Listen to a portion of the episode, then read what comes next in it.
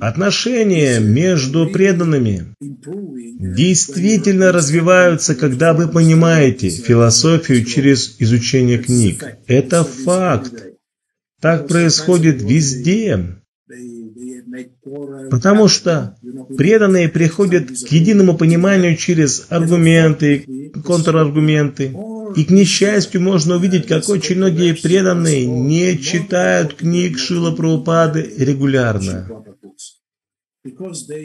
И они смотрят на все ситуации через свое материальное понимание. Мое понимание, ваше понимание, их понимание. Но если люди настроены на философское понимание, на понимание философии Шилы Прабхупады, то их отношения будут нормализованы, и они смогут подняться на другой уровень.